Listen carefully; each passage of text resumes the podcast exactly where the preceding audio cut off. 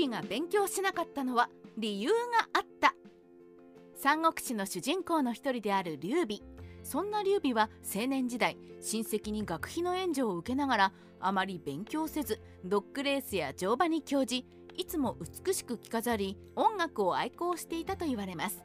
こんな調子なので劉備は勉強嫌いとされがちですが果たして理由はそれだけなのでしょうか？劉備が勉強しなかった理由はズバリ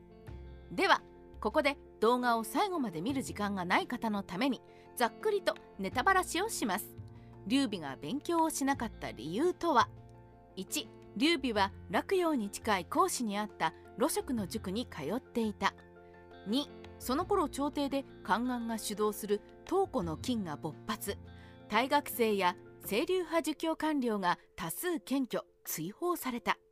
3朝廷は宦官と宦官に癒着した濁流派官僚に占められ若い豪族の指定の出世の道が閉ざされた。4劉備は学問で出世する道を断たれ凶楽に溺れるようになった。5凶楽の中で培ったアウトロー人材が義勇軍挙兵の時に役立ち出世の糸口になる。このように劉備の青春時代には東湖の金により豪族の指定は豊用の道を断たれてしまい学問へのモチベーションが保ちにくい時代でした。しかしここで劉備が学問を諦め人脈などのコネ作りにシフトしたことが黄金の乱では素早く紙幣を集め義勇兵として挙兵する元手になるのです。以下ではさらに詳しく解説します。真面目に学問で身を立てようとしていた劉備。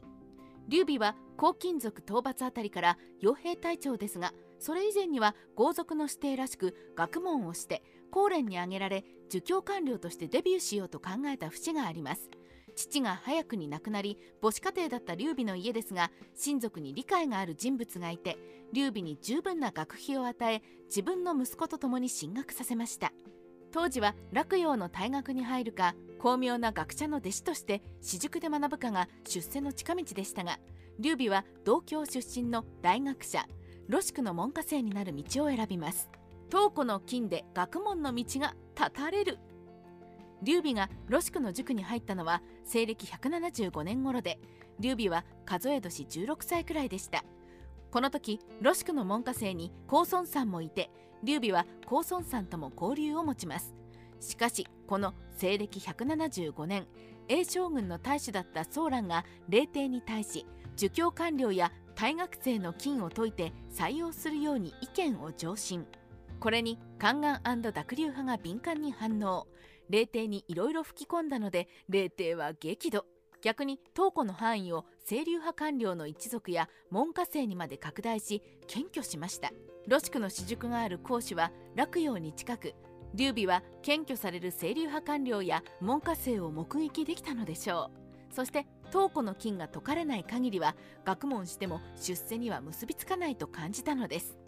劉備は学者になりたいわけではないので学問は第一に出世の手段です。その学問が災いを呼び込むとすれば劉備が学ぶことを挫折するのは無理なからぬことでした。怪我の巧妙。しかし劉備が一度学問への情熱を失いドッグレースや乗馬にのめり込み市政のアウトローと付き合うようになったのは劉備の人生にはプラスになります。東湖の金は184年の黄金の乱勃発であっさりと解除され清流派官僚は現場に復帰しますがこの時出世に必要だったのは学問だけでなく黄金族を退治する武力を持つ人材でした。ここで勉強そっちのけで市政のアウトローと交わりその豪気な性格から親分と慕われていた劉備は故郷に帰り乱世に一旗あげようとする連中を集めて義勇兵を組織し黄金族との戦いに従軍していく地盤を築けたのです無意無感な落第生だった劉備は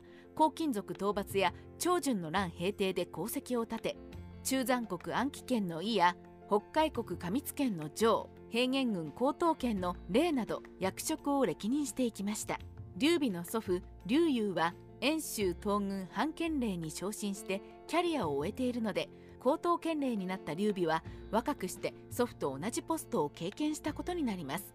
後に皇帝になる劉備なので県令は大したポストではないように見えますがなかなかどうして祖父を超えるスピード出世であり勉強を放棄した劉備としては上出来でしょう。もし劉備が学問好きでコネ作りではなく学問を優先していたなら黄金の騒乱に遭遇しても紙幣を集めることができず頭角を表すこともなかったかもしれません。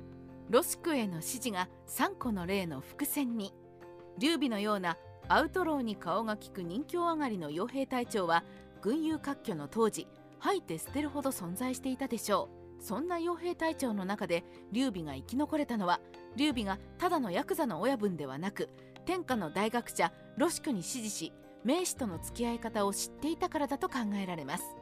いかに勉強をしなくても社交の上で必要な儀礼を劉備はロシクから言葉であるいは無言の間に教わっていたことでしょう。そしてその教養が孔融のような名士によって女囚木に推挙されたり賃軍を一時的ながら配下にしたり諸葛亮を3個の例で配下に加えるなどただのそやな傭兵隊長ではできない能力を劉備に与えたと考えられるのです